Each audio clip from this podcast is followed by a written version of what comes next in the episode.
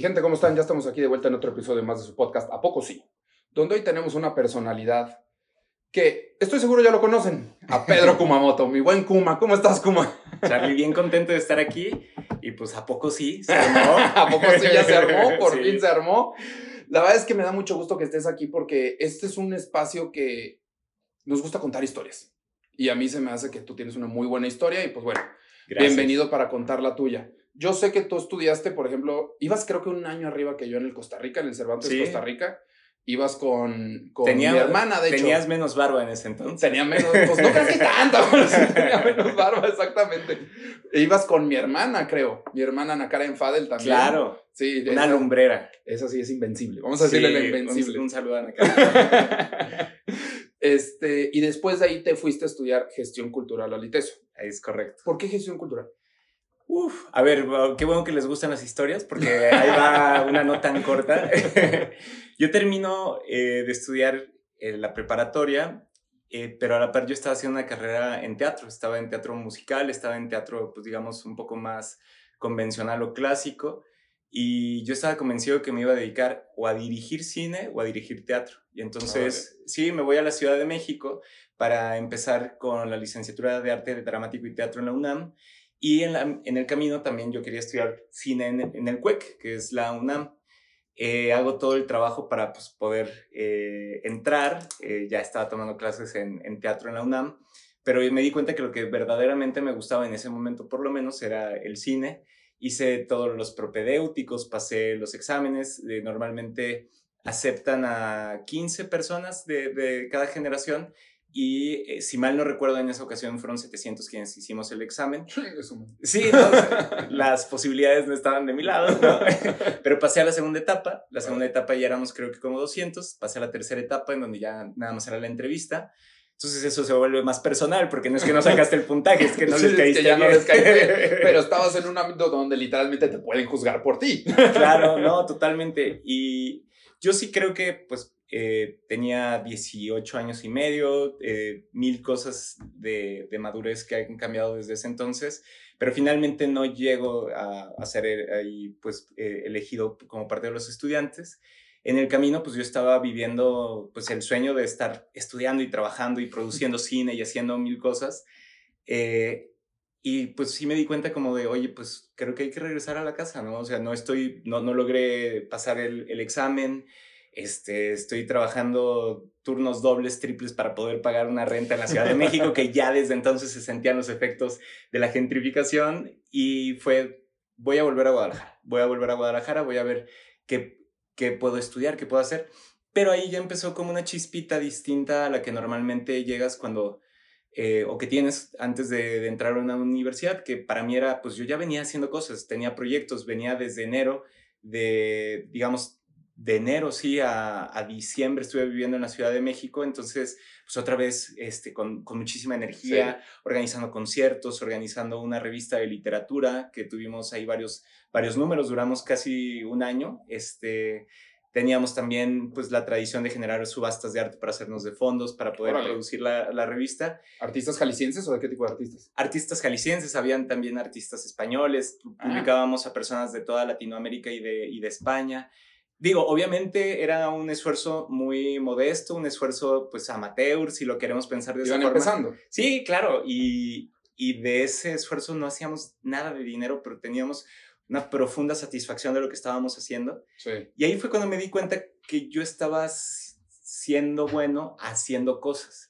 y haciendo cosas en concreto del mundo artístico y del mundo de significados compartidos, que es la cultura, porque no todo, todo era como arte eh, con A mayúscula, sino era pues, cultura en, en, su expresión más amplia.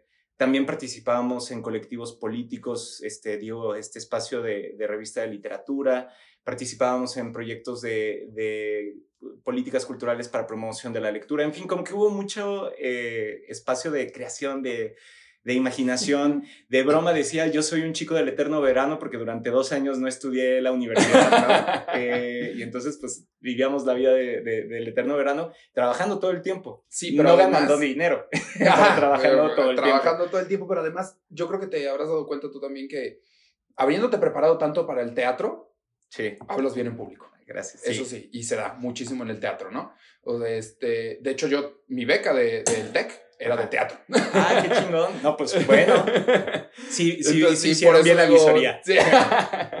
y la otra es cuando empezaste a hacer conciertos y todo eso es organización de público, de masas para llevar algún evento. Entonces, tal vez sin darte cuenta ya te estabas preparando lo que venía en un futuro para ti es muy curioso porque sí, muchas de las habilidades que finalmente se necesitan pues en la arenga, en un meeting o que se necesitan también para pues un, organizar un foro de discusión, sí requiere cierto manejo escénico, sí requiere ciertas habilidades intrapersonales y sí requiere pues tener cierto eh, entendimiento desde el volumen de la voz hasta el, lenguaje corporal. Claro. Pero si algo me dejó ese pues, espacio y, es, y esos momentos de, de, preparación es quizás voltear a ver el valor de las personas. Cada persona, cada escritora o escritor que hemos leído, cada dirección de cine, ahorita estábamos hablando de, porque en el espacio que nos encontramos ahí hay algunas cosas poco futuristas, hermosas, de buen gusto, que te recuerda un poco a Her, a la película. claro. Her. Y, Peliculón. Pero, pero otra vez, ¿no? La, la veo cada seis meses, recurro a ella y te vas dando cuenta lo importante que es el mundo que existe en cada persona, la interpretación, el poder que tiene, que las verdaderas obras de arte no están concluidas si no es con la mirada de un tercero. Y yo creo que también así es la política. Quizás es uno de los elementos que más me, emociona, pues porque uno puede ver en, en, en un político o política, en quienes están en la arena pública, ciertos valores, pero muchas veces yo siempre les digo, a ver, muchas cosas positivas o muchos como de los adjetivos que me pueden asignar, en realidad no son míos. Tienen que ver más bien con quien me está viendo.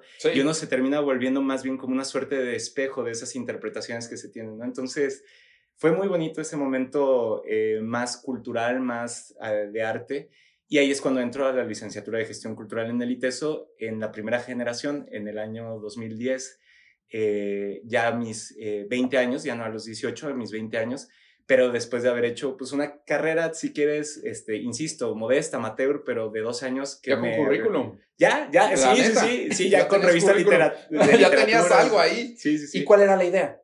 O sea, empezaste con gestión cultural para seguir lo que ya habías empezado. ¿Cuál era la idea? ¿Qué querías hacer? Em, la verdad no había un plan. O sea, lo que había era... Vale, o sea, a los 20 años nomás.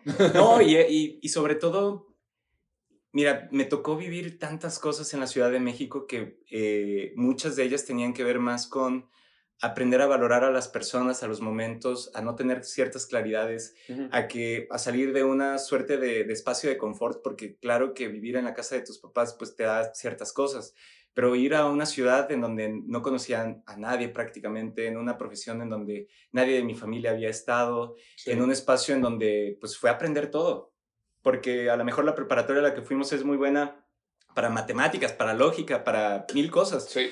pero no necesariamente te enseñan eh, de artistas sonoros mexicanos de la última mitad del siglo XX, ¿no? No te enseñan acerca de directoras y directores de la época de oro, del cine mexicano, del cine italiano. Entonces fue hacerse de nuevos saberes, fue estar incómodo todo el tiempo, fue tratando de aprender todo el tiempo y eso sí que marca y que te hace, te hace, creo yo, como eh, darte cuenta que cuando ya empiezas a entender que todo el tiempo hay que estar buscando, aprendiendo, cuestionando lo que sabes, eh, la verdad es que emociona muchísimo. La verdad es que sirve muchísimo también porque hasta te da esos fun facts para abrir una plática, para romper el hielo, para tener información. La neta está chido, ¿no? Sí, sí, sí, sí. Por ejemplo, a mí me tocó vivir una pandemia antes del de, COVID-19. El, pues nos la influenza donde nos... Sí, donde la H1N1, digo, no me acuerdo. Íbamos en una H1N2. Sí, sí, exacto, ¿no? Este, y verlo y vivirlo en la Ciudad de México y que estuviera de verdad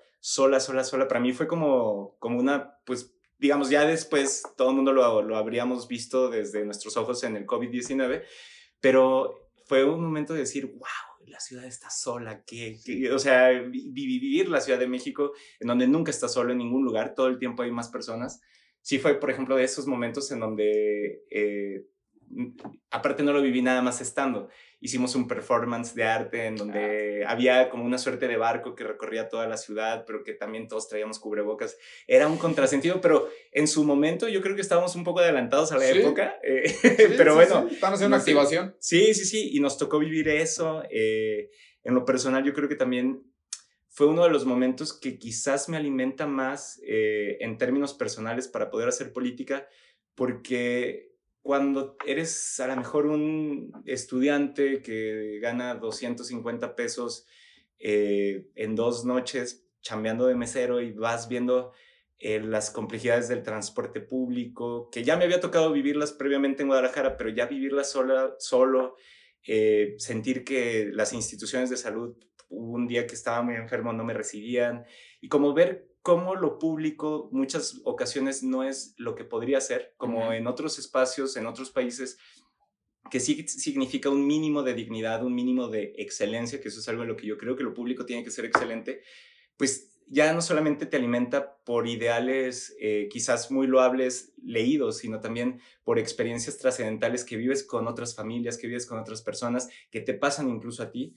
Y yo creo que también fue uno de los momentos donde más políticamente, que no electoralmente, que no desde la grilla, sino más eh, desde el activismo, desde la vivencia, donde más aprendí y de, los que mejor me, me pues que mejor me ha hecho en toda la vida. Y es por eso que decidiste hacer la maestría en políticas públicas, te fuiste a Londres, o sea, te fuiste a, un, o sea, una mega escuela. Pero sí. porque, o sea, ya a raíz de eso fue cuando decidiste, a ver, sí quiero intentar hacer algo en la política. Bueno, previo fue la experiencia de ser presidente de alumnos.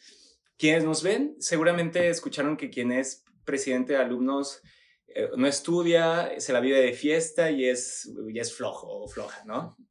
Y yo era lo contrario es decir, yo siempre he sido muy dedicado, muy metódico, muy ñoño, pues, o sea, me gusta estudiar y la verdad me parecía horrible la idea de pensar que iba a dejar de estudiar o que me iba a volver corrupto, mil cosas, ¿no? Que te dicen, de, vas en la fiesta de alumnos y luego no, no, no, no sí, hasta ahí. Y entonces ahí empezó un poquito como mi carrera de, de, de que donde dicen que la política te echa a perder, eh, ir a probar si era cierto o no. Okay. Y cada vez mi experiencia ha sido que no es cierto, que eh, vivimos en una cultura de la derrota anticipada que te dice las cosas no cambian, todo va a ser siempre igual, no te muevas porque no sirve de absolutamente nada.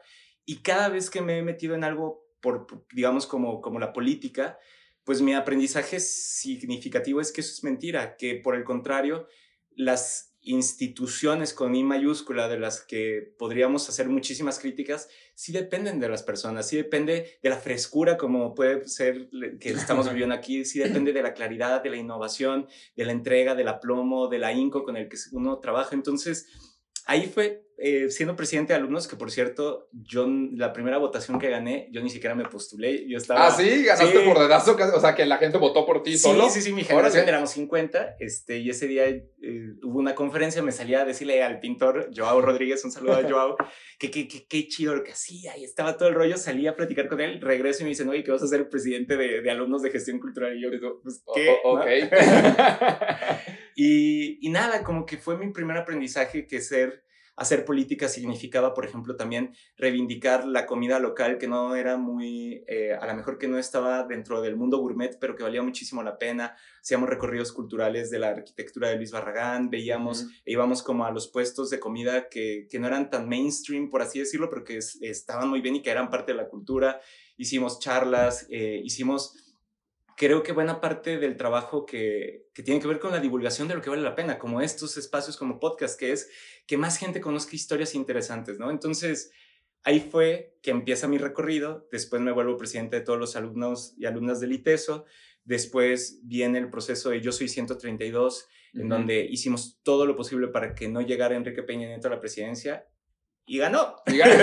y sí ganó. y sí ganó, ¿no? Entonces también eso, esa desilusión, pero también ese aprendizaje de, a ver, el cambio, si, si realmente vale la pena, no va a ser sencillo, no te lo van a regalar, no va a pasar la primera de cambio, al contrario, necesitas... Cambiarle. Cambiarle y tener una reserva de esperanza que te ayude en los momentos en donde las cosas no, no salen del todo bien o como tú buscabas, ¿no? ¿Cómo fue que tú te uniste al 132? ¿Cómo te hablaron? ¿Empezó en la Ibero o no? Sí, sí, sí, sí. Empezó en la Ibero.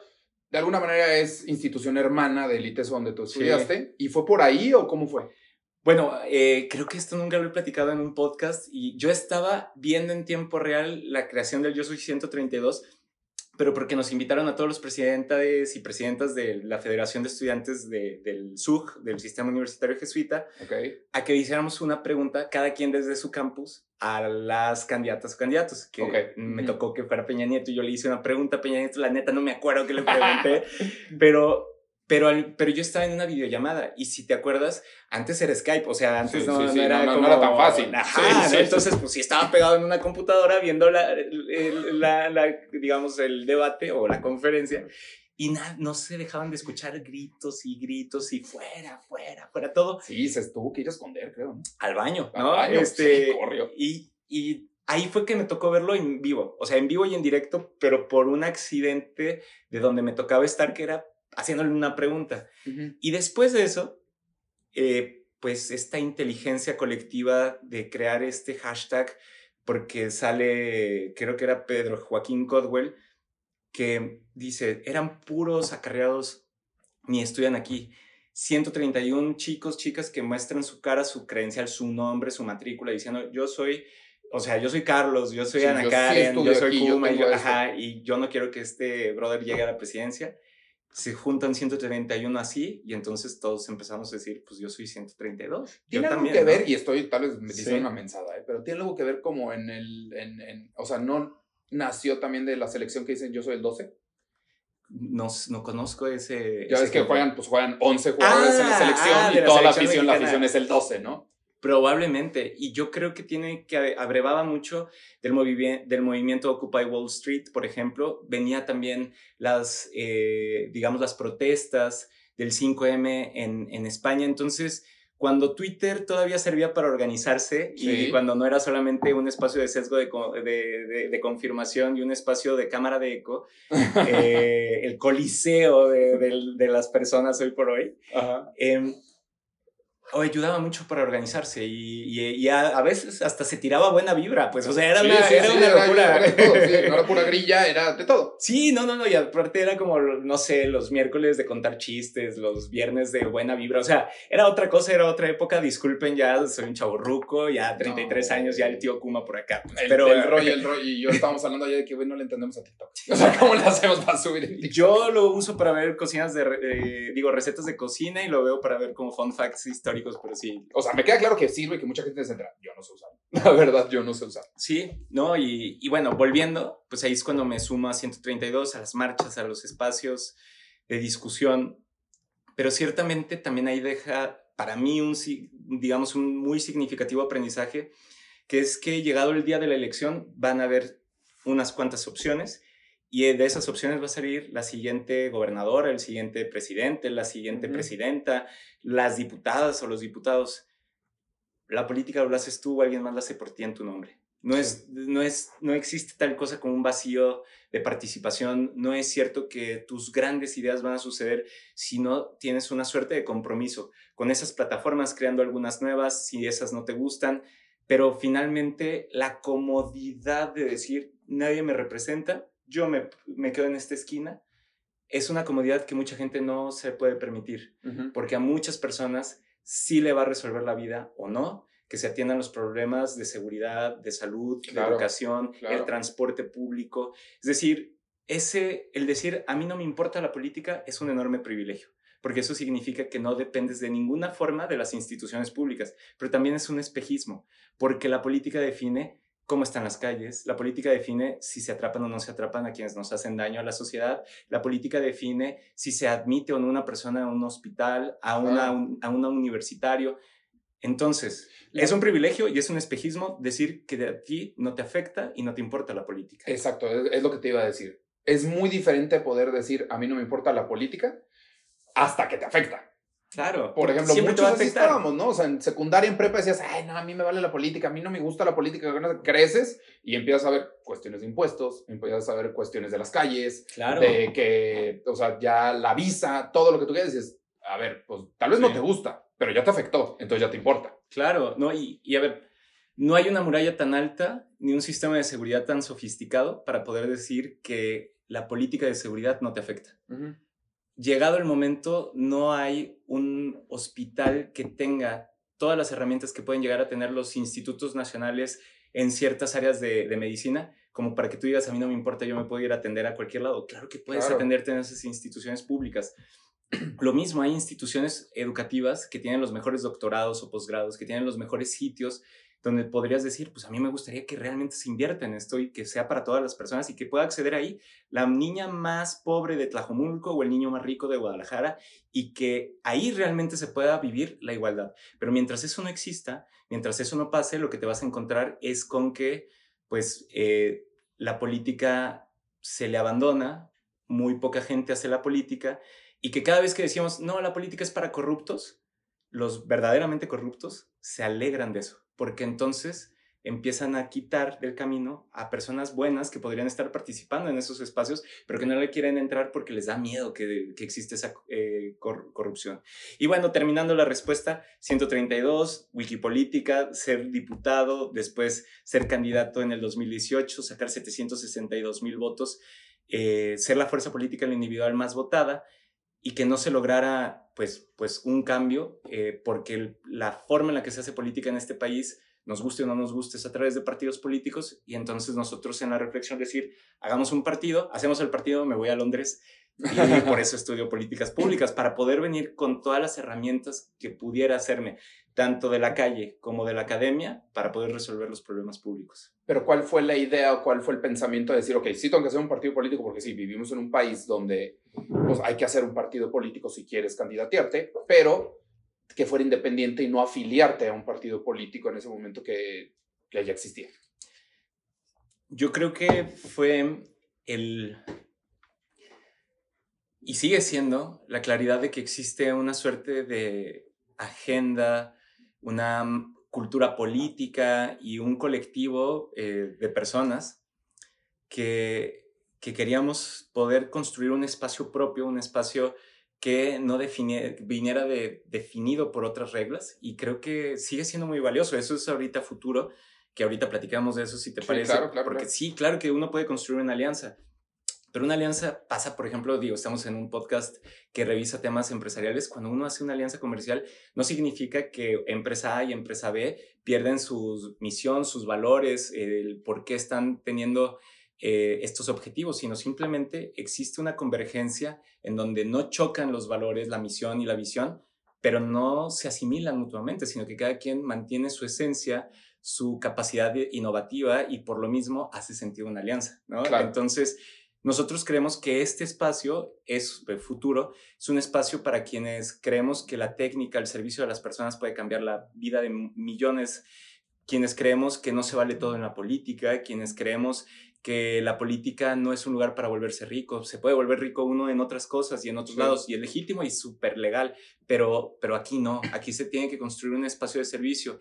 Quienes vemos a la política más como un espacio eh, real de cambio de condiciones de vida material para millones y no para uno solo, ¿no? Entonces, creo que eso se puede coincidir con militantes de muchos otros partidos políticos con esta visión, pero en ese momento en Jalisco nosotros no veíamos que existieran esas condiciones en otros espacios y también veníamos, hay que decirlo, de sacar 762 mil votos. Claro. Lo estoy diciendo muy rápido, pero significa... Eh, mucho tiempo. Sí, mucho trabajo, un gran esfuerzo y una agenda, la neta, que a mí me parece llena de, de, de, claridades programáticas, eh, llena de claridades técnicas, con un objetivo de construir una sociedad adaptada a este siglo. Pero ahí fue cuando Futuro empieza a decir, ok, empiezas a hacer ruido, empiezas tu primer este, postulación, vamos a decirlo así. Empezaste a hacer, la verdad, una campaña demasiado, demasiado bien hecha a mi ver. O sea, hiciste muchísimo ruido aquí. Todos te empezamos a conocer. Las personas que ya teníamos el gusto de conocerte, ok, pero ya el nombre de Kumamoto ya se escuchaba bastante, ¿no? Y siempre fue el del arbolito. Sí. Y eso llamó muchísimo la atención. En ese momento, cuando tú empezaste cuál era la ideología principal de futuro a través de ti. Bueno, en 2015 todavía no existía futuro, sería hasta el 2021, pero mucho de eso sigue. O sea, yo más bien diría que eso continúa. Yo en teoría futuro se crea continuando con la ideología que ya venía. Exactamente, y continúa, por cierto. Para quienes tienen dudas, seguimos siendo los mismos. Em, yo creo, eh, por todas estas experiencias significativas que te platicaba, por otras que tuve con mi abuela en el Seguro Social, con otras que tuve mm. con mi hermanito, nos llevábamos 12 años, un saludo Juan Pablo, eh, a veces lo llevaba yo al kinder en, en transporte público. Por, por experiencias, te digo, más personales, yo entendía que la política no le estaba sirviendo a las personas comunes, sino le estaba sirviendo a personas que querían hacer negocios de la misma, ¿no? Y yo estoy convencido que si utilizas la parte técnica, si tienes buen entendimiento y las pones al servicio, particularmente la política, de que lo público sea excelente, todas, todo el mundo se va a beneficiar, ¿no? Entonces, lo que decíamos es, la política no tiene que significar negocio, corrupción y no tiene por qué tener un precio. La política la tienen que hacer muchísimas personas, no solamente los que se consideran políticos profesionales o dueños de la política, y por eso decíamos que las personas comunes tenían que habitar la política. Y eso es algo que sigo pensando, porque el día de mañana puedo ganar, puedo perder en un proceso electoral, el que sea, pero solo no voy a cambiar nada. Necesitas de un contingente histórico, de muchísimas personas, de muchas voluntades, de gente que diga, yo dejo ahorita en pausa mi trayectoria profesional en la iniciativa privada, pero te voy a sumar en tus direcciones, en estos espacios. Vamos a traer las mejores metodologías, mentes de todas partes del mundo para poder cambiar y hacer que Zapopan, por ejemplo, pueda acabar con la pobreza extrema. Sí se puede. O la pobreza alimentaria, son 15 mil personas. Claro que se puede atender con fondos internacionales y con mucho talento. Claro que podemos hacer la escuela de software y de programación más grande de América Latina y que sea pública y que esté orientada para, sobre todo, jóvenes que están en riesgo de la pobreza. O sea, lo que trato de decir es, puedes unir conceptos como el nearshoring y puedes agarrar eh, academias de, de, código y puedes agarrar, digamos, como ideas verdaderamente vigentes y, e internacionales, pero al servicio de personas que hoy por hoy el gobierno pues no le significa gran cosa, no le significa más que una unidad mal hecha, deportiva, o no le significa más que transporte público deficiente que pasa cuando quiere. Entonces, eso desde el 2015, cómo la innovación, los conocimientos, la tecnología se utilizan a través de un espacio de, justicia, de entender que tenemos que construir una mejor sociedad urgentemente y eso lo ponemos al servicio de más personas. Eso es algo que del 15 ahorita continúa. Ahorita que tocaste un tema de, perdón, de software, de código, hay un tema ahorita también muy latente, todos los conocemos, sobre todo este año, que es la inteligencia artificial. Claro. ¿Cómo ves tú que la inteligencia artificial puede afectar a la política en cuestiones de discursos, de imágenes, de todo? Eh, es una discusión en curso, aparte, es... de entrada, lo, lo pongo en general, no solamente para la parte política, es lo que vuelve más vigente las discusiones sobre impuestos es lo que vuelve más vigente eh, las discusiones sobre trabajo. ¿Por qué? Porque muchas de las tareas y de las labores que hoy se realizan, sobre todo en los, en los empleos que no tienen una sofisticación específica intelectual, van a poder ser reemplazados por parte de la inteligencia artificial. Y entonces es cuando más se empieza a discutir este tema que, por ejemplo, eh, Bill Gates, que no puede ser eh, acusado de socialista, pero que pone una idea sobre la mesa bastante interesante y otras personas más previamente, pero es del ingreso básico universal. Es decir, si vamos a poco a poco dejar de trabajar en las tareas que antes trabajábamos y no va a haber tantas chambas, sí. por la automatización antes y ahora por la inteligencia artificial, ¿qué va a pasar con las personas? Y bueno, hay distintas propuestas para que se pueda recaudar esos recursos desde máquinas, desde, desde digamos, quienes producen esta, es, pues sí, todo el proceso de programación y eventualmente de ejecución de inteligencia artificial para que a través de eso se pueda distribuir los recursos con un ingreso básico universal.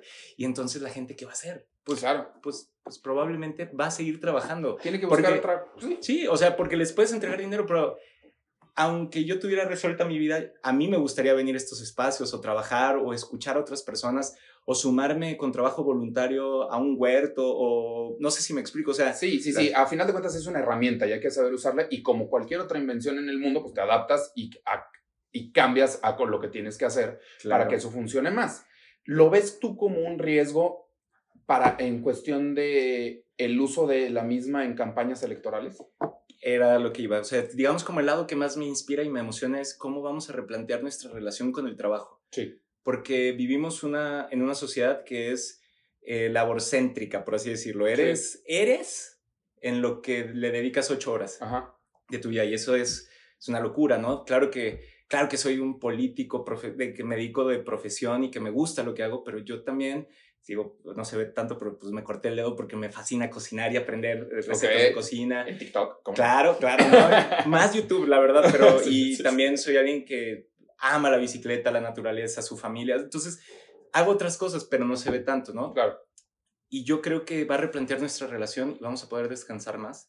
Y yo espero que eso nos ayude a liberarnos. Pero necesitamos regulaciones y necesitamos regulaciones pronto, expeditas y que sean precisas. Ya hemos visto muchos ejemplos que nos llaman a detener el aceleramiento de los aprendizajes y de las iteraciones que tiene la inteligencia artificial porque pues todavía no conocemos y lo que no conocemos no sabemos cómo regularlo y necesitamos hacerlo paso a pasito, pero ojo, no soy alguien que dice que hay que tenerle miedo, no, sino que hay que conocerla para poder regular. Las campañas, pues ciertamente sí hay grandes riesgos. Hay grandes riesgos que tienen que ver con inteligencia artificial y otros que no. O algunos que tienen que ver con, por ejemplo, la edición de imágenes y de videos, que se les dicen deep fake, ¿no? Porque eso va a pasar. Seguramente vamos a ver videos eh, editados o videos generados desde, desde estos mecanismos diciendo lo que no se dijo, pero como ya existe una cantidad, un historial enorme de mi voz y de mi rostro, pues básicamente puedes hacer lo que sea, lo que, sea. Sí, ya lo hacían antes, ahora solo lo van a hacer más rápido. Totalmente, ¿no? Y por el otro lado, yo creo que va a volver a las campañas políticas, pues, em, más virulentas, eh, con menos escucha, y yo creo que quienes nos escuchan y nos ven van a tener un papel protagónico en el próximo proceso electoral en que ni siquiera en votando, ¿no?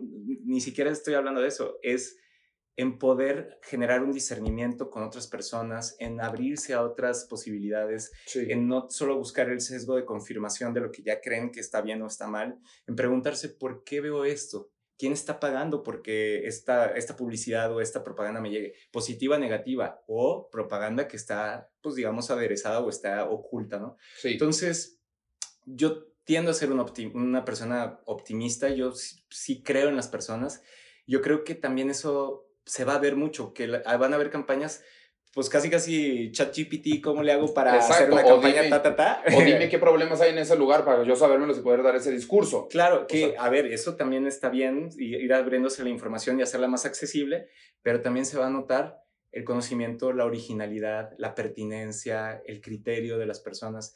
Yo, yo creo... Y la ética. Sí, claro, yo soy profe en la UDG y, en el, y en el TEC de Monterrey, y luego, luego puedes ver quién dices, a ver, tú, tú dijiste panóptico en tu tarea, de verdad pusiste panóptico, ¿no? ¿Qué significa? Exacto, ¿no? Pero quien, quien realmente pues, la utiliza como a lo mejor un mecanismo de síntesis, pero luego contrasta con ideas originales y propias, pues ya entonces, sí, ¿no? Entonces, digo, insisto, sigue siendo todavía un reto, es una posición que a lo mejor mañana cambia porque vamos aprendiendo más acerca de esta inteligencia artificial, pero yo creo que necesitamos regularla, necesitamos aprender mucho y como seres humanos, necesitamos también eh, seguir con la reflexión de qué es lo que vuelve valioso el aprender, el, el, sintetizar el conocimiento, qué es lo que es valioso detrás de las ideas de las personas. Y creo que eso eh, va a ser una discusión, sí, sí, sí, muy amplia.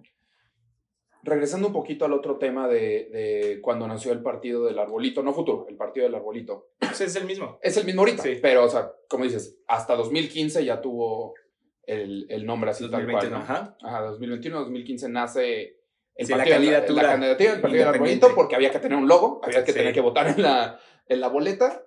Este, y en el 2021 nace la, el partido de futuro.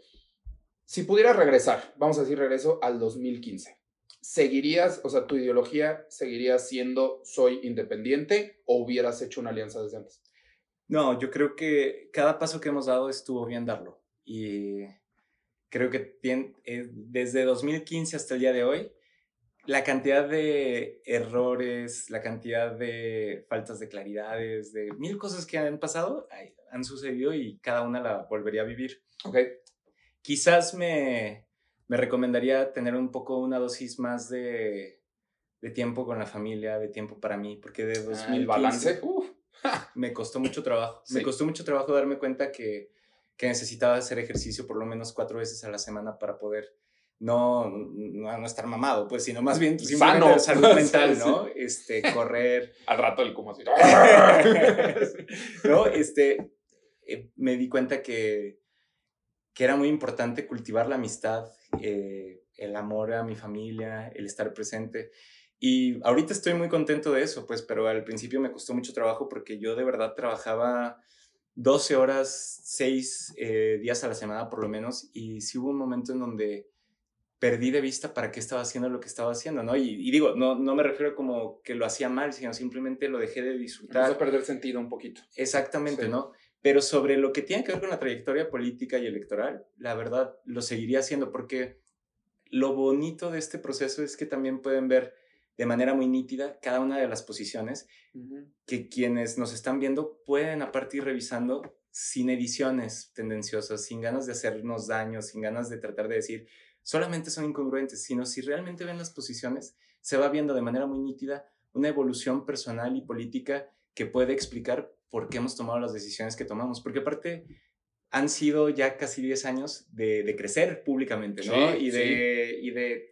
Y no sé, creo estar que... en el spot, sí. Sí, claro, ¿no? Y, y creo que... Y aparte lograste algo, la verdad, digo, está muy fregón. Ahorita veremos qué tan fregón fue para ti, pero lograste algo aunque eras un candidato local, lograste una onda nacional. Sí. ¿Cómo fue para ti la primera vez que tuviste que, o sea, tal vez fue en la primera candidatura para empezar a lidiar con el hate, con todo lo que... Digo, ahorita me queda claro que hay muchas más plataformas, mucho más rápido llega, pero en su momento ya había Facebook, ya había Twitter y todo, ¿y cómo fue lidiar con eso? Rarísimo, porque... ¿Por qué eh, contra mí? sí, sí, sí, hay como esa pregunta que uno se puede hacer. Eh, y a ver, porque en general yo entré a la política para hacer, hacerle bien a otras personas. Entonces, como esta incomprensión de, de, lo que uno está haciendo, o a lo mejor simplemente el interés de decir, pues tú estás mal. Eh, me acuerdo que en mi primer informe fueron cartulinas, que, fueron eh, personas con cartulinas de decir, fuera Kumamoto. Y yo no lo entendía, ¿no? O sea, este es hate este, analógico, pero también se veía digital. Sí, sí, sí, sí, sí. Y, no, pero hate es hate. O sea... Sí. Mira, yo aprendí de eso como tres cosas. Primero, eh, que cuando hablan de ti terceros, muy, muy pocas veces hablan de ti, muchas veces hablan de ellos. Lo que te choca, te choca. Pero proyectándose en sí, ¿no? Lo, que dice Pedro de Carlos dice más de Pedro que de Carlos. Ajá, sí. Entonces, cuando yo leo, te, te vendiste. O sea, a lo mejor tu experiencia significativa en otros momentos ha sido que las personas se tienen que vender o tú mismo te vendiste para hacer algo, ¿no? O lo que se entendería. Pero si eso yo no lo estoy viviendo, no lo tengo que hacer propio, ¿no? Es lo primero que aprendí. Lo segundo que aprendí eh, cuando vienen estos momentos de, de odio es que cuando uno cambia de parecer, cuando uno tiene que argumentar cosas, cuando uno plantea que se está evolucionando de alguna forma, también te estás enfrentando a algo que, que, está muy mal visto en nuestra sociedad, a pesar de que todo el mundo te dice que hay que abrazar el cambio. ¿Qué dices en la secundaria cuando tienes un mejor amigo o una mejor amiga? Le dices, te quiero mucho, nunca cambies. Exactamente. Sí. Entonces, molesta mucho, choca mucho cuando alguien cambia de opinión. Y eso también lo entiendo, es natural, es legítimo y eh, todo lo hemos vivido, ¿no? Este, la pareja que se separa, viene luego, luego la forma de juzgarlo.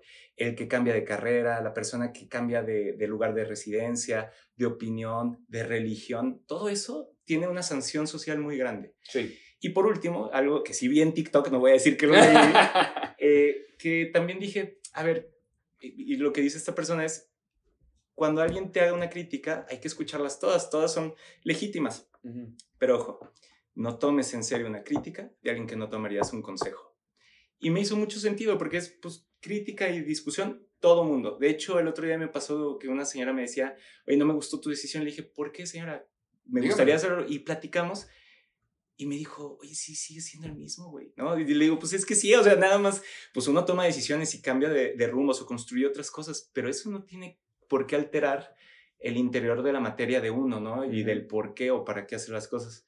Entonces, yo creo que así es como lidio un poco con el hate. Con el hate. Sí, o sea, es que el hate, a final de cuentas, es plataforma también, ¿no? Sí. De alguna manera. Y las cosas, yo siempre lo he dicho, las cosas no son personales. No, claro. O sea, ni te conocen, ¿no? La mayoría ni te conoce y ya te está juzgando. Sí.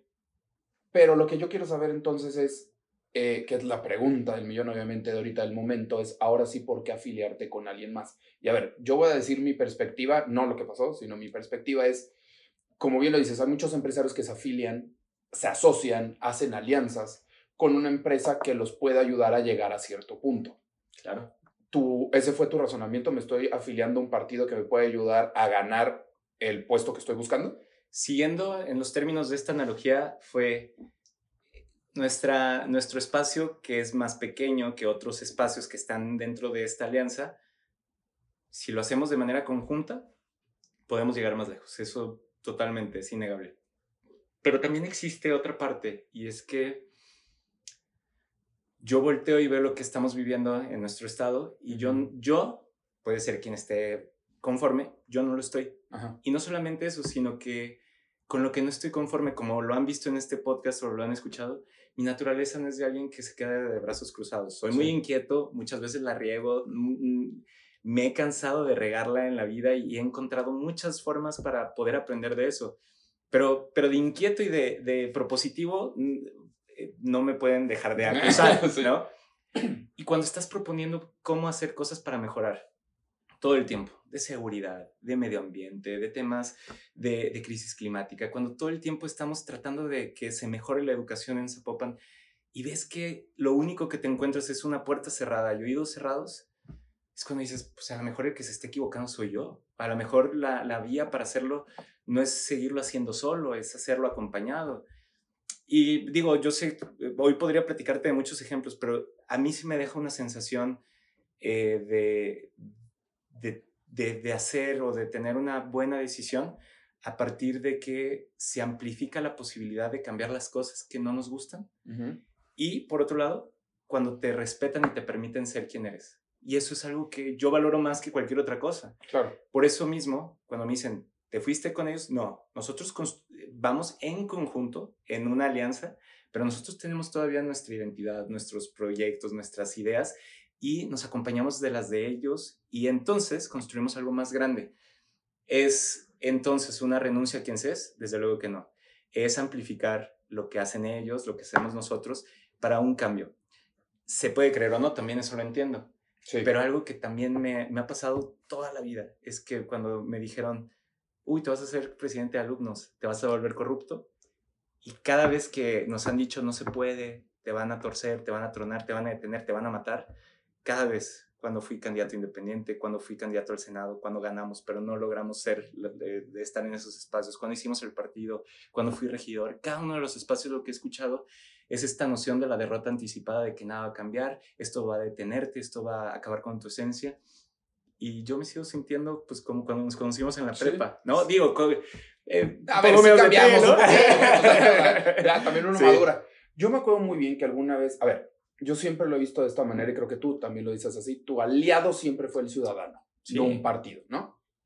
Me acuerdo muy bien que una vez me platicaste que decías, es que yo lo primero, o sea, no lo primero, lo que hice en ese momento fue eh, hacer una campaña, me refiero a una campaña con los ciudadanos, a decir, háblenle a su senador todo el día, todos los días para este problema. O sea, denle, denle, denle, denle. Y se me hizo muy chido porque fue una manera de involucrar a la sociedad. Sí ahora que vas para, para, con esta alianza y vas para presidente municipal, algo así, o sea, vamos a seguir viendo ese tipo de, de activa, sí, pues esos movimientos. Sí, pues a ver, creo que lo, lo que dices es vital. O sea, yo no quiero dejar a un lado la innovación, eh, sumar a los perfiles más frescos, con más capacidad de comunicar y de invitar a, a soñar de verdad ideas que se merece este municipio, Zapopan, y que se merece Jalisco en general. Entonces, yo lo que diría es, eh, el destino sigue siendo el mismo, simplemente hemos eh, logrado construir un barco más grande con más personas en un espacio distinto, o vamos en varios barcos juntos hacia un destino. Y, y yo creo que la innovación, eh, la irreverencia, el ir a hacer cosas que nos dicen que son imposibles, eso está en nuestro ADN. Es básicamente lo que he hecho durante toda mi vida y pues eh, espero que esta vez no vaya a ser la excepción. No sea la excepción. Y a final de cuentas es, estás, a ver, y me gustó que la honestidad de decir, a ver, sí, me estoy aliando porque quiero ganar. Claro. ¿No? Y es, a ver, no, no es ningún secreto, solo está bien chido que sí, salgas y lo digas, ¿no? O sea, literalmente. Pero, ¿qué va a pasar si en algún punto vamos a decir, ganas? ya estás eh, como presidente municipal, eres parte de, de una alianza y yo sé que tú te aliaste con Morena en vez de con los otros partidos, porque sé que muchos se te han acercado, ¿no? Hiciste, te digo, hiciste un regajal, o sea, estuvo chido, hiciste un desmadre, hiciste un regajal bien chido. Y se te acercaron varios. Y tú decidiste, por la razón que tú quieras, supongo que porque fueron los que más se acercaron en tu ideología, irte con la alianza de, de Morena. ¿Qué va a pasar si en ese momento, cuando ya estés ahí, te empiezan a no cumplir y a bloquear lo que te prometieron, que es dejarte actuar como tú tenías pensado? Yo veo difícil que eso pase eh, por algo muy pragmático, que es quien me hace la invitación y me dice, te queremos por lo por cómo piensas, te queremos aquí por lo que han hecho como futuro, te queremos aquí por esa frescura y juventud que hay en el equipo, eh, fue Claudia Sheinbaum, ¿no? Entonces yo ¿Que creo la conociste como diputada? No, no, fíjate, nos conocimos últimamente, eh, ya varias ocasiones de platicar y de reunirnos, y yo le estoy muy agradecido porque la verdad es que ha sido también ella muy genuina conmigo, me ha explicado lo que alcanza a ver. Coincidimos en muchas cosas, temas de agua, de seguridad, medio ambiente. La neta tienen buenos resultados en la Ciudad de México, pero independientemente de eso, lo que me dijo es, a ver, nosotros lo que nos gusta es que ustedes piensan como piensan y son como son. No queremos pedirles que piensen o que actúen de maneras distintas. Entonces, yo veo poco probable que exista un escenario en donde eh, detengan lo, lo que creemos, porque justo por eso nos invitaron, ¿no? ya no seríamos útiles si nos trataran de cambiar. Entonces, eh, yo sé que pues, podría parecer algo, ¿cómo decirlo? Eh, para algunos imposible de pensar, pero en nuestro caso es posible, es lo que nos permite estar el día de hoy aquí y es por eso que yo estoy muy emocionado. Ya veremos, primero, primero pasar la precampaña, la campaña y ya después de eso empezar a presentar resultados bien chidos. ¿Qué va a pasar cuando Kumamoto llegue a la presidencia, en dado caso que sí seas electo? ¿Cuál es la bandera? La bandera es la de futuro, es la de Morena, o sea, digo, no es como que estás en el Senado y votas, pero ¿qué bandera es la que va a estar arriba? Bueno, es, eh, y es algo que se planteó, ¿no? Si es de futuro. Es de futuro. Con una construcción con cada uno de los partidos que son socios, es decir, Morena, Hagamos, Verde, PT, en donde todo el mundo va a ser valioso y va a ser considerado pero que nos van a permitir, si me toca a mí ser el candidato, porque eso también está todavía en construcción y no me puedo, o sea, más bien todo el mundo tiene que pasar los procesos y si me toca a mí ser quien, quien encabece ese proceso de ser candidato, pues vamos a hacer algo bien chido en conjunto en donde me toque ocupar un espacio de liderazgo y de definición junto con un gabinete, junto con un cabildo. Y la neta está bien chido porque es un espacio con más de 10.000 personas que trabajan en el ayuntamiento y creo que con una guía y con una dirección, insisto, desde futuro, pero acompañado y donde todas esas otras fuerzas van a poder opinar e incluso también los de MC van a poder opinar, porque a mí ya me pasó que yo puse muchos proyectos sobre la mesa, eh, siendo eh, regidor ahorita de oposición, y me dijeron que sí, que sí, que sí, al final proyectos increíbles, este, pues, pues no se aplicaron, de mi parte sí se van a aplicar, porque yo creo que lo importante va a ser cómo ponemos la política al servicio de las personas y aquí todo el mundo, sin importar colores, van a ser relevantes. Fíjate que yo sí entiendo muy bien por qué últimamente, bueno, últimamente, porque en estos últimos años le has echado, eh, pues sí, grilla, este, cierto tipo de comentarios a, a, Movimiento Ciudadano, pues simplemente pues porque es el que está en cargo, ¿no? Si hubiera sido otro, pues le hubiera tocado probablemente otro. Sí, claro. Y me queda claro que por eso con ellos no fue la afiliación. Con el PAN, PRI, PRD, también tuviste tus razones para no estar. La cosa es, ¿qué va a seguir? Vamos a decir que si llegas a presidente municipal o no, no importa, pero me queda claro que la política quieres estar, ¿no? Sí. ¿Tu idea es seguir como independiente? ¿Que ¿Seguirías como afiliado? ¿Hacia dónde quieres ir tú? Pues, a ver, yo me veo en futuro, ¿no? Y por eso existe futuro y es nuestro camino, nuestro vehículo. Pero algo que he aprendido es que lo más importante que se tiene no es el vehículo en el que vas, sino es el destino. Claro. Y entonces... Eh, y disfrutando el camino. Desde luego, ¿no? No, sí, la neta sí, está bien. Dice Drexler, amar más la trama que el desenlace. Ándale, ¿no? Sí. Y, y en ese sentido yo creo que, ¿cómo decirlo? Yo me veo en la política, me gusta hacer política, creo que puedo, puedo abonar algunas cosas en la política, pero yo no, yo nunca me vi desde chiquito como alguien que iba a ser gobernador o que mi sueño sea llegar a una institución. No, mi sueño tiene que ver con cómo se erradica el hambre, cómo logramos que la educación sí sea realmente un vehículo de movilidad social, cómo logramos que las personas puedan vivir en libertad, porque hoy, si salir en la noche, mucha gente no lo hace por miedo a la inseguridad. Estudiar donde se quiera, hoy no se puede. Ser atendido cuando te enferman, hace falta mucho. Sí. Y por lo mismo yo creo que no podemos vivir verdaderamente en plena libertad. Que si naces en la casa más pobre de Tlajumulco, la más rica de Guadalajara, puedas decir que sí puedes arrancar por lo menos en las instituciones públicas del mismo sitio. Hoy no puedes decir eso. Hoy eso no existe. Entonces, si eso lo puedo lograr desde un espacio político, desde una organización no gubernamental, Fundación Internacional, Espacio de Emprendimiento, lo voy a hacer porque eso es lo que más me interesa y por eso doy clases en la UDG y por eso doy clases en el TEC y por eso yo le dedico mi tiempo a ser útil y a servir porque eso es lo que más me emociona a mí. Los puestos se van, las cosas, eso, no, no sé cómo decirlo, son importantes porque ayudan a transformar una realidad, pero no es lo, lo importante. Okay hablas muchísimo de, de, bueno, de Zapopan me queda claro, pero también de Jalisco. Entonces, pudiéramos pensar que sí, o sea, no te topas en la presidencia municipal. Te gustaría ir, sabrá Dios a dónde. Y está bien que digas, no sé, o sea, no sé, no, no sé si voy a llegar, no sé si cómo voy a llegar, no sé si se me va a antojar en ese momento o no. Claro. Pero a hoy, ¿qué quiere Pedro como moto? ¿Sí quiere la gobernatura? Claro. Es decir, a ver, si tengo la capacidad, si está el equipo, si se tiene la experiencia, si se hizo un buen trabajo, claro. Ok.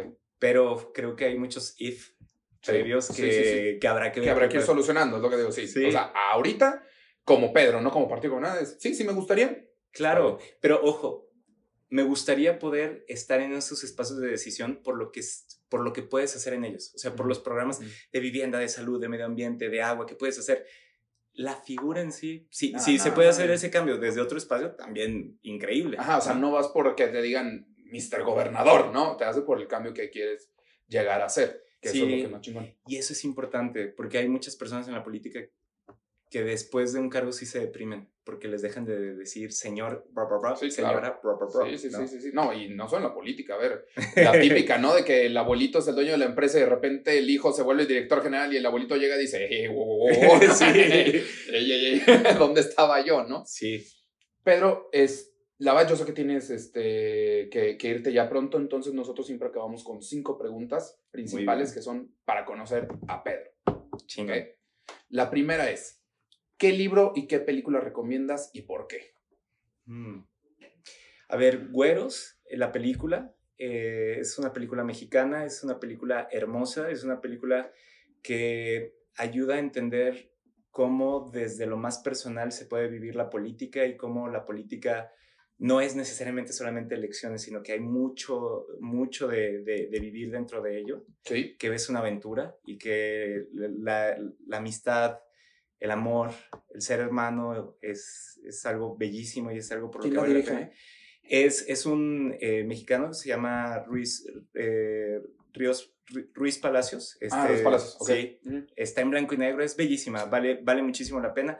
Ruiz Palacios, por cierto, ya tiene una de policías, que es una, así se llama, una de policías, es documental ficción, vale también mucho la pena. ¿Docuserie más o menos? Bueno, no, porque no es serie, es película. No, es una película. Ah. Bueno, en fin, él, él, la pueden ver en Netflix, vale muchísimo la pena. Y del libro, eh, bueno, creo que a mí me gusta mucho, cuando yo estaba viviendo en la Ciudad de México y cuando eh, estaba en mi momento a lo mejor más bohemio, eh, leí Detectives Salvajes de, de Roberto Bolaño y, y pues la verdad es que creo que eh, esa esencia de la poesía, de la ciudad, de sus personajes, de, de cada uno de los, de los, de los momentos este, que, que, no sé, que transforman a una persona y la ves evolucionar, porque una parte de, de, Detectives Salvajes es como una suerte de, diario de, uno de los coprotagonistas yo creo que vale mucho la pena. Entonces, esa evolución, este... Detectives de diario, va. Sí, sí, detectives salvajes. Detectives salvajes. Eh, si pudieras invitar a cenar a alguien, vivo o muerto, no importa si lo conociste, si no lo conociste, familiar, famoso, filósofo, lo que tú quieras. Pero que la neta quiero cenar con esta persona porque quiero hablar la neta con él o ella. ¿Quién? Ya. Uf. Em, a ver, personal con mi abuelo porque no lo conocí y porque dicen que me parezco mucho a él y porque Abuelo le vivió, eh, materno, materno. Este, vivió la huelga ferrocarrilera, le tocó pues salirse de su casa a los 13 años porque él no quería ser panadero y era lo que le tocaba hacer. Órale. Este, fue perseguido político, se cambió de nombre, vivió en varias como realidades por justo por la huelga ferrocarrilera. Ok. Entonces él se murió dos años antes de que naciera y me llamo Pedro por él. Digo, también ahí hay una suerte de, de Hay una expectativa Sí, ¿eh? claro, Sí, claro, ¿no? sí. Pero, pero sí me hubiera gustado conocerlo. Este, Últimamente, eh, revisando papeles, viendo como recuerdos de, de la familia, como que digo, "Ah, hubiera estado, hubiera estado chido, hubiera estado sabroso conocerlo. Eh, y de, a lo mejor últimamente, Elena Garro la he estado leyendo más, he estado viendo su vida. eh, escritora, dramaturga, una intelectual mexicana que creo que fue muy poco comprendida en su época por el efecto del machismo, pues está, tener como pareja a Octavio Paz y hacerla a un lado, hacerla, eh, digamos, tiene muchas acusaciones de hasta de informante de la CIA, ¿no? Entonces, yo creo que es una de, esos, de esas grandes eh, personas de- del siglo pasado que yo empiezo a descubrir ahorita por su obra, pero que me hu- hubiera encantado poder cenar con ella. Órale, qué Sí, chido. sí, sí, Está sí. bueno llamarte. Imagínate que te diga así, la neta, sí. Decía Al, chile sí. Al chile sí yo. Sí. Describe a Pedro en solo tres palabras. Ok. Eh, Interesante, ¿eh? Bueno, primero creo que soy alguien sincero. Ujú. eh, y eso a veces trae problemas, pero sí, creo que es... La sinceridad para mí es muy importante. Ta- En mi opinión, y perdón que te interrumpa, trae problemas a corto plazo. Claro. A largo también. plazo es, pues, güey. Sí, eh, soy sensible también. Ok. Este, no solamente que pueda haber un atardecer y conmoverme, sí también, pero creo que sensible con otras personas, sensible con los animales, sensible. Eh, sobre yo pensé que ibas a decir, ya no me tienen hate. Me duele. ah, no, no, no. Bueno, para eso también hay que Sí, saber sí, hay que eh, tener corazón. cuándo abrirse y cuándo no, ¿no? Sí. Eh, y yo soy, pues, alguien que trata de cuidar a los otros, o sea, este, pues es que no es propiamente cuidador, pero me, me importan las otras personas, ¿no? Entonces, no sé cómo... Sí, sí, sí. Eh, Empático, eh, sensible, Empático, sí. Ujú. Sí, quizás tres, no sé. Ah, no, espérate, ¿cuántos no? Bueno, entonces, quizás lo que podríamos... ¿Alguien contó? Pues, eh, y soy malo para contar. y la matemática no. Ahí está esta pregunta. Vamos a dejar de lado fe, religión, creencia, no importa. Sí, Pero vamos a suponer que hay una vida después de aquí. ok. Y que te llaman, esperemos que pase mucho tiempo, pero te llaman. Y te Sí. dicen, Pedro, este es el libro de tu vida. Hasta ahorita, ¿cuál es el título? Uf, wow. Eh, ¿Cuál podrá ser?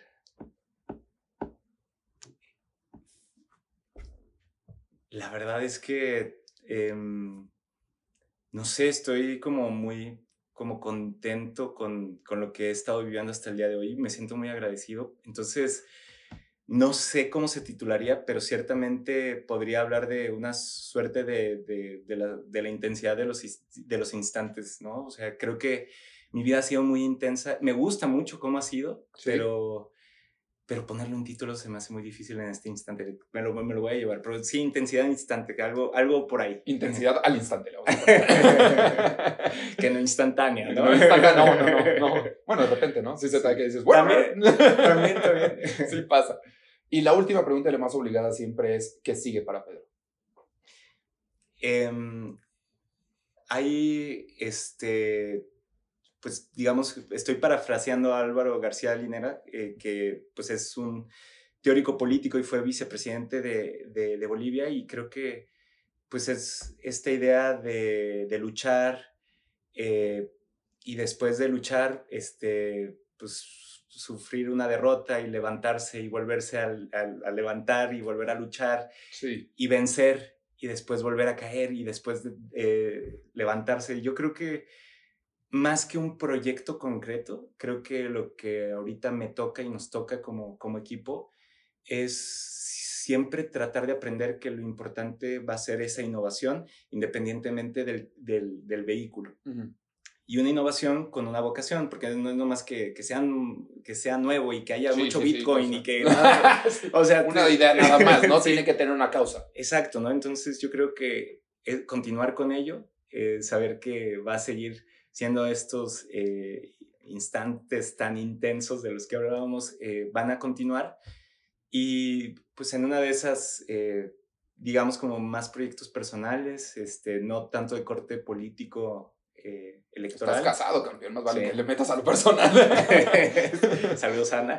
Eh, y, y, creo que también, ¿por qué no empezar a, a planear también como, como una, una suerte de, de, trabajo que trascienda la parte de, de, ser profesor? O sea, no sé si escribir, eh, tengo pendiente un libro. Este, Ya he arrancado algunas de, digamos, algunas ideas, ya hay un índice pretrabajado me gustaría poder ponerlo en, en, palabras, esto que hemos platicado el día de hoy.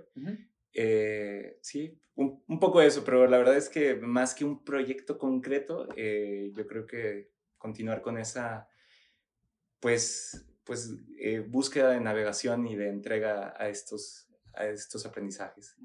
Oye, una pregunta que se me acaba de ocurrir. Ahora que pides licencia, ¿también dejas, o sea, por tiempos pues tienes que dejar de ser profesor o no? No, no, no, no, digo, de hecho, mañana, este, no, no saben cuándo es que estamos. mañana, ¿cuándo es mañana?